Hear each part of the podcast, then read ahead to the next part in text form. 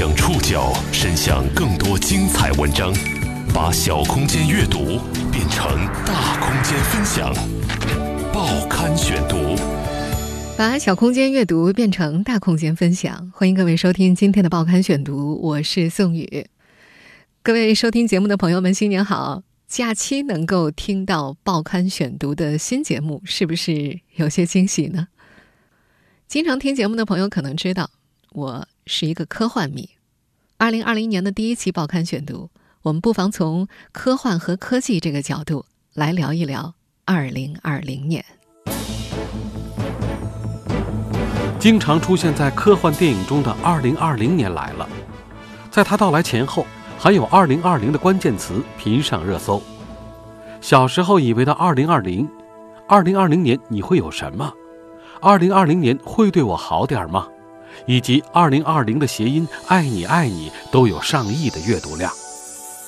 当二零二零照进现实，那些科幻电影中的经典桥段，哪些已经成真，哪些即将成真？报刊选读二零二零新年特刊，今天为您讲述：当二零二零照进现实。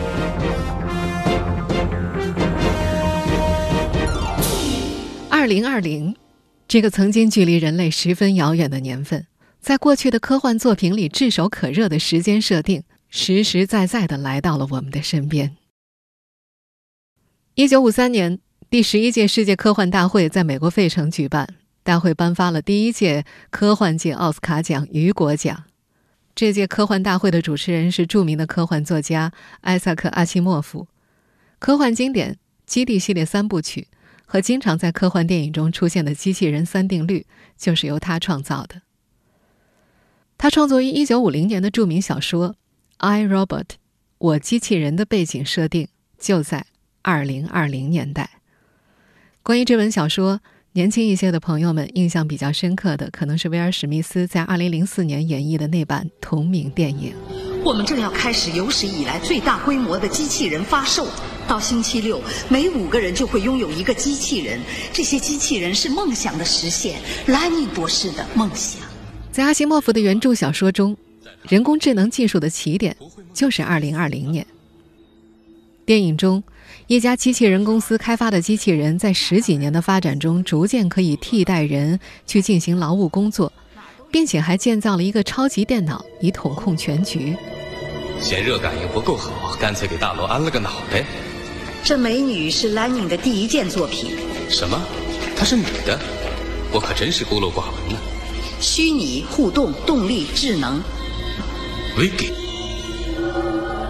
你好。虽然电影中的机器人外表和人类还是有不少差距，但是在其他方面，他们早已超越人类。想象力，从来都是人类前行的指路明灯。二十世纪七十年代，美国科幻作家杰里·普尔内尔和其他几位科幻作家，比如罗兰·格林、迈克尔·弗林等人一起合作了一部科幻小说集。这部出版于一九七四年的科幻小说集就叫做《二零二零愿景》。在这部小说集里提到的二零二零年。不仅机器人已经大规模运用到人类生活中去，人类也已经在月球上建立永久基地。上世纪六十到八十年代，现实中的人类开始了星空探索之旅。除了月球，在当时的美苏太空争霸中，火星成为星际探索的当红目的地，也是人类幻想的流行载体。以它为主角的科幻故事，映衬出当年最迫切的欲望。在一战、二战的夹缝里，火星负责带来长着触角或喷出烈火的外星侵略者。曾经有一部描述火星入侵的广播剧，让大半个美国陷入恐慌。等到到了太空时代，火星成为实现野心的殖民地。描述人类在火星建立社会、发展政治经济的《火星编年史》和《火星三部曲》成为其中经典。前者是美国小说家雷·布拉德伯里的经典之作。后者是当代科幻小说大师金·斯坦利·罗宾逊的鸿篇巨著。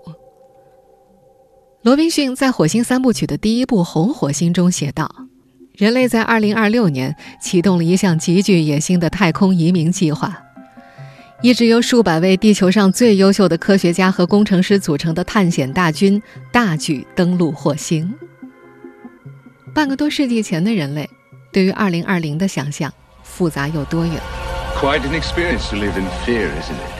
我们现在听到的这个片段，出自1982年6月25号上映的电影《银翼杀手》。这部改编于美国著名小说家菲利普·迪克创作于上世纪六十年代的小说的作品，是科幻电影史上一部里程碑式的作品。在二零一七年十月，他的续作《银翼杀手二零四九》在中国上映时，报刊选读曾经为大家讲述过小说原作者在中国的传播故事，今天就不展开说了。正在听节目的你有兴趣的话，我们会在官方微信公众号中附带上那期节目的链接。还是回到电影《银翼杀手》本身。一九八二年它上映的时候，在我国台湾地区，它被译作了《公元二零二零》。之所以这么译，是因为电影当中设定的背景就在二零二零年。在这部电影想象中的二零二零年代，人类已经制造出了外星和自己无异的仿生人，用于外星殖民等血腥行动。人造人无论是体力还是运算能力，都比普通人类要强得多。为了制衡，人类把仿生人的寿命设定为四年。然而，仿生人们并不满足于此，他们返回地球想和人类对抗，修改自己的寿命程序。这部电影中展现了一个阴沉无比的未来洛杉矶：绚烂的霓虹灯，连绵不断的阴雨，充满着人造光源的街道，阴沉的路人。这种被命名为赛博朋克的美学风格，就此成为科幻电影的一种分支。后来的许多经典科幻，比如《黑客帝国》《第五元素》和动画版的《攻壳机动队》，通通承袭了《银翼杀手》当中的赛博朋克元素。这里我们得岔开说两句：为《银翼杀手》画概念设计图的美国著名科幻概念设计师席德·米勒，已经于2019年12月30号因病。在美国加利福尼亚去世，享年八十六岁。他没能来到他笔下绘制的二零二零年。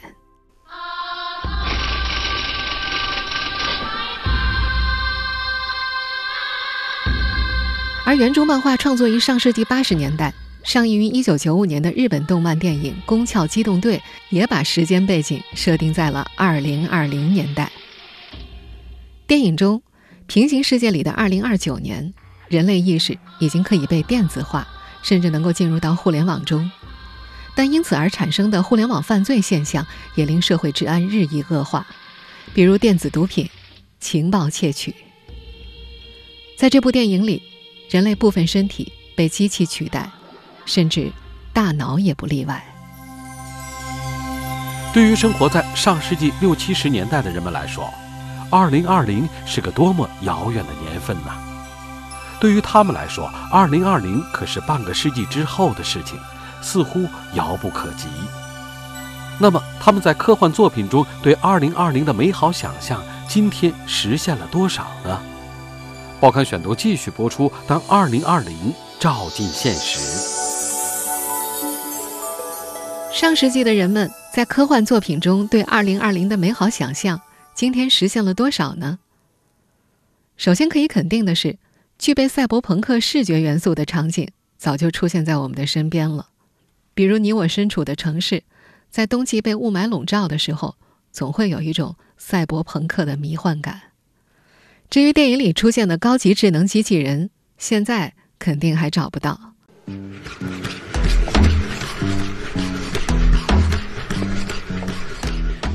目前世界上最酷的机器人公司叫做波士顿动力，他们研发的机器人已经可以做到搬运、奔跑、空翻等动作，灵活而又轻盈。这家公司每段时间就会上传工作人员调教自家机器人的视频，因为有种高科技和呆萌的组合的混搭感，经常在社交网络上成为热门爆款，所以这家公司也被调侃，本质可能是一家短视频公司。不过，这种最先进的机器人依然是机械外表，和科幻电影中与人的外观无异的仿生人还是有很大差异的。二零一九年十月份，六十一岁的机器人科学家彼得·斯科特·摩根把自己改造成了半机械人，这么做的原因是他在2016年末患上了渐冻症。彼得做了三重造口术，将进食、排便的功能都交给了导管。另外，霍金团队帮他研发了 AI 系统，让他可以通过眼球操作实现与外界的交流，而他的行动则依赖于电动轮椅。2019年10月10号，彼得在自己的推特上发文表示，他将成为世界上第一个完全的生化人。至于电影《攻壳机动队》里，人类部分身体被机器取代，这种异体科技在今天的医学界也算不上什么稀奇事。在人工替代器官上最成熟的是人工耳蜗，它已经大规模运用到我们的生活中，帮助了不少听力障碍人士重新听到这个世界美好的声音。人工眼睛还在小规模的运用阶段，虽然离投入市场还有段时间，但或许有一天这个难题会被攻克的。人类最重要的器官心脏也已经有了相关的技术准备。人工心脏叫做机械循环系统辅助装置，这个范畴包括心室辅助装置、全人工心脏和体外模式氧合，其本质就是对循环系统有不同程度、不同类型问题的辅助机械装置。只是目前这个装置还有着很多问题，比如它容易引起血栓，装置能源必须外接等等。当然，人类的大脑还是无法被机器取代的，意识上传依然只停留在科幻阶段。目前看来，像仿生人一样的机器人，距离已经走进二零二零年的我们依旧比较遥远。毕竟，要用电子线路去模拟复杂的人类神经，以达到可以产生情感的结果，目前的科技水平还无法达到。虽然没法让机器人产生像真人一样的情感。但是，让机器人看起来像真人还是很容易办到的。新加坡南洋理工大学的教授纳迪亚·泰尔曼以及其团队曾在2016年打造了一个人形机器人纳丁。它拥有棕色的头发、柔软的皮肤，面部看起来也像真人一样，可以做出各种情绪性的表情。如果光看外表的话，还挺难分辨的。科幻电影中的仿生及高智慧机器人，在2020年并没有来到我们的身边。建立月球基地、移民火星等美好的想象也依旧没有实现。但在探索宇宙这条道路上，人类并没有停下步伐。2020年，飞往火星的队伍中将第一次出现五星红旗的标志。你我将见证中国第一次真正意义上的行星探索。报刊选读继续播出。当二零二零照进现实，人类飞往火星的窗口将在崭新的一年里打开。二零二零年十月，火星和地球将恰好与太阳来到一条直线上，形成火星冲日。那时，两个永恒的赶路者将达成最近距离。如果错过这次照面的话，人类要再等上。七百八十天。为了把握住更短、更省燃料的旅途，美国宇航局和欧洲航天局的火星探测器将于今年七月从美国卡纳维拉尔角的航空基地出发。在过去大半个世纪的十八个火星冲日年里，全世界有四十八次公开了名称的以火星为目的地的航天任务，而其中成功的只不到一半儿。今年。飞往火星的队伍中将首次出现五星红旗的标志。十七年前的二零零三年八月二十七号是那一年火星冲日窗口期。那天，中科院空间科学与应用研究中心的刘振兴院士透露，正在制定中国火星探测计划。他说：“根据规划，十七年后，也就是二零二零年，我国将发射火星探测器，环绕火星进行探测。”而就在去年年底，二零一九年十二月十一号，中国航天局再次官宣，我国自主设计建造的火星探测器“火星一号”将于二零二零年择机发射，并计划于二零二一年降落火星。北京航天飞行控制中心火星探测任务总师崔晓峰在接受央视采访的时候，讲述了这次飞行的难度。呃，简单来讲呢，就是在飞行器飞向火星过程当中。对飞行器进行控制，来控制它这个飞行方向呢，能够顺利准确的朝着火星飞行过去，哎，能够到达火星的引力场，被火星捕获以后呢，成为火星环绕的一个飞行器，然后呢，才有条件在适当的时机呢，再经过再次的精准控制呢，使它能够准确的落降落在火星上预定的降落区域。二零二零年，我国自主研发的探测器。将搭乘长征五号运载火箭从海南文昌发射基地出发，它将高速冲出大气层，进入绕地球轨道，接着又多次加速奔向火星。这趟旅途很漫长，要历时七个月。近十五年来，距离地球最近时，火星与我们的距离为五千五百万公里。这段路。足够民航普通客机飞上七年时间。神话里的孙悟空，一个跟头能翻十万八千里，折合成公里数，五点四万公里。也就是说，孙悟空到火星也得翻上一千零一十九个跟头。火星探测器抵达火星之后，将狠狠地踩下刹车，进入环绕火星的轨道。之后。探测器将分解为轨道器、着陆器和火星车，联手执行探索任务。根据行星科学家、中国科学院国家天文台研究员郑永春介绍，轨道器将环绕火星进行遥感探测、拍摄照片、收集数据；着陆器在隔热罩的防护之下进入火星大气层，之后用降落伞等多种技术进行减速，最终降落在火星表面。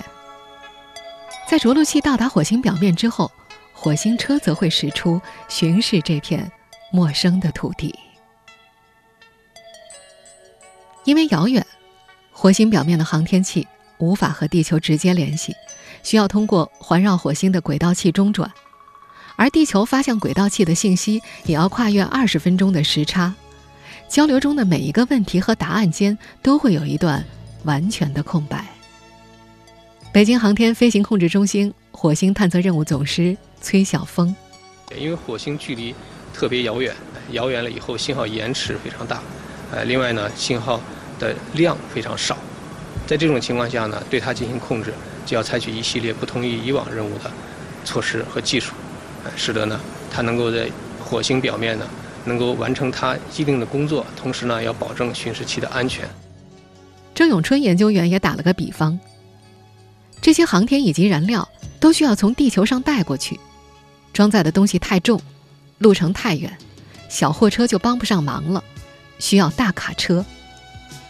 而即将搭载火星车的长征五号就是一架直上云霄的大卡车，它经常被昵称为“胖五”，起飞推量超过一千吨，全长五十七米，直径五米的腰围比长征系列的其他火箭都要雄壮。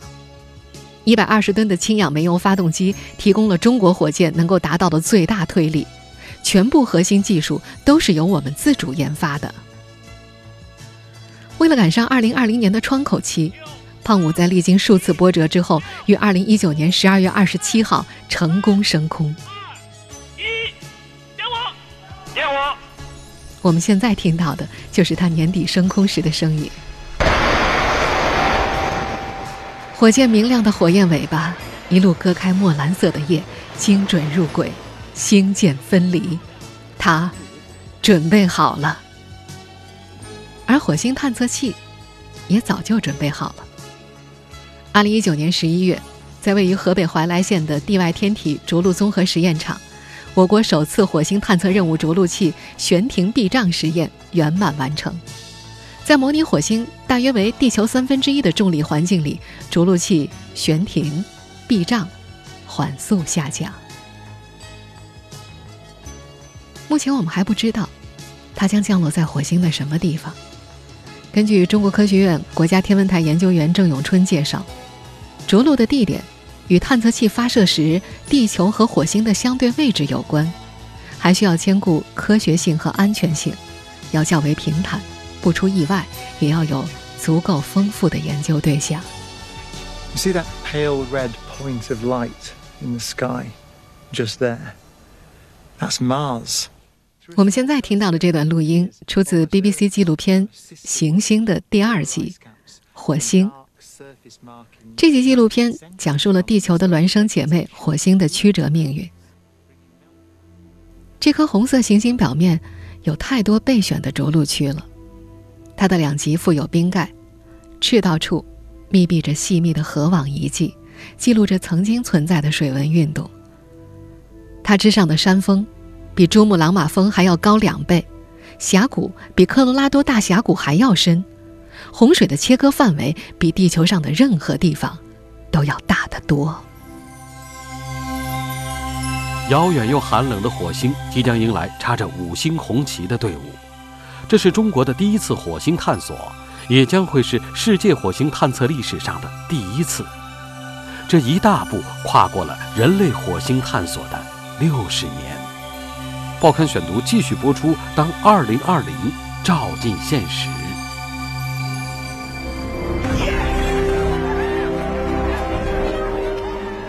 这个片段出自好莱坞电影《火星救援》。在这部电影里，五星红旗以破局者的形象出现。他们的宇航员将会饿死的。还有其他的办法。太阳神的助推器，我们的工程师检查过数据，它的容量可以到达火星的轨道。在电影中，当火星救援陷入僵局的时候，中国大推力运载火箭“太阳神号”出现了。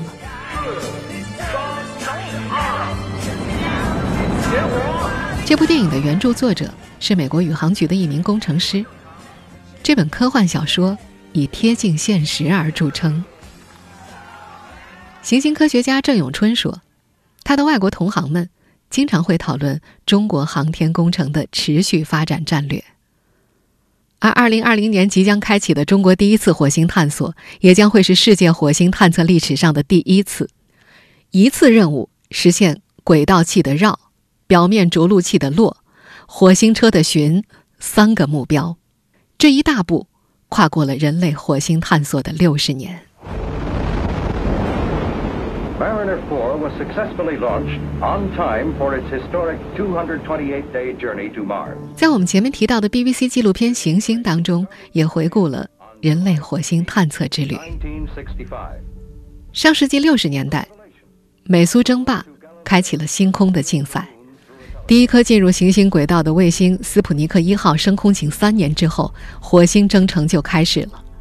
此后的十年时间里，苏联和美国十二次尝试飞越火星，仅四次成功拍摄图像传回地球。大多数时候，探测器抵达地球停泊轨道就被困住了。人类上世纪七八十年代的星空探索，是在火箭相继升空的点火声度过的。在电视机和收音机旁，民众听着倒计时声，挥舞着小旗帜，一边叹气，另一边便欢呼。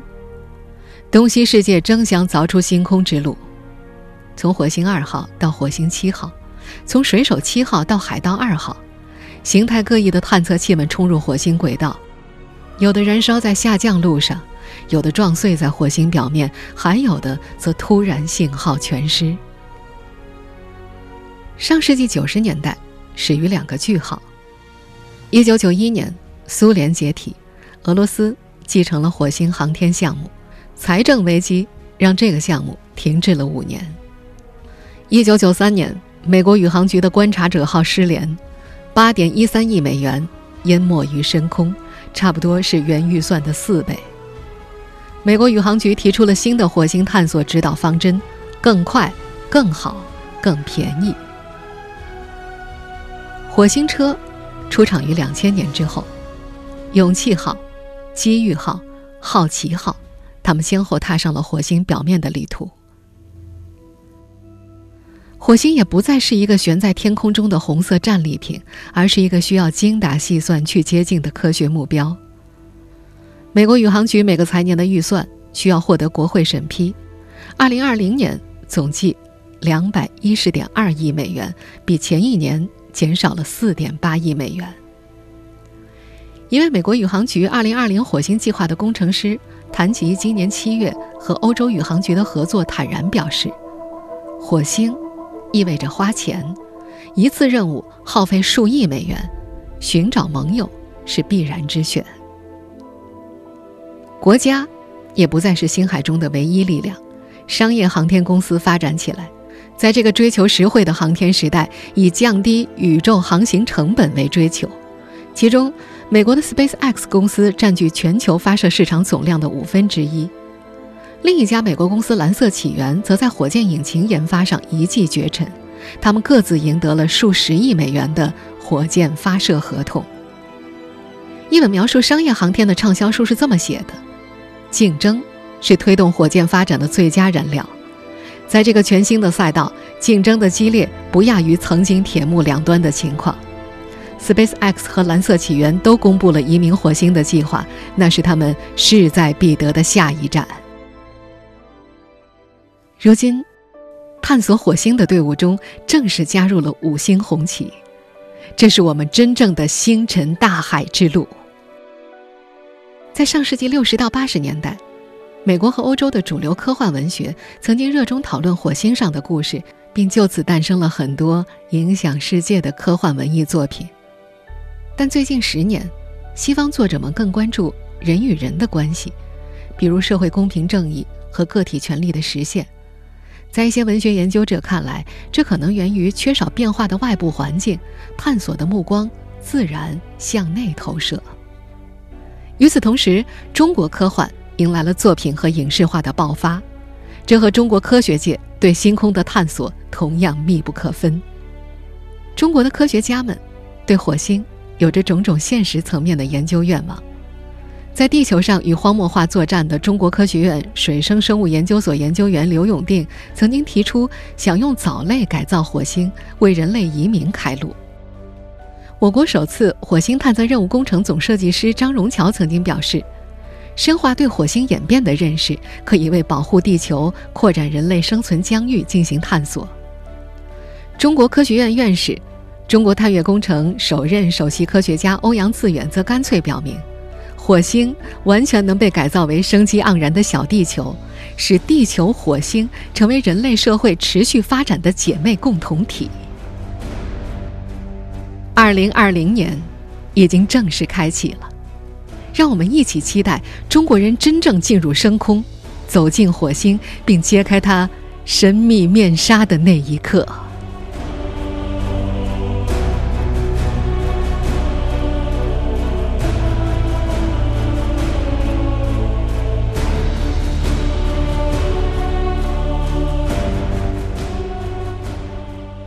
听众朋友，以上您收听的是《报刊选读》，当二零二零照进现实。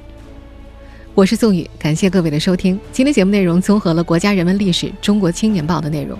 收听节目复播，您可以关注《报刊选读》的微信公众号“宋宇的报刊选读”。我们下期节目时间再见。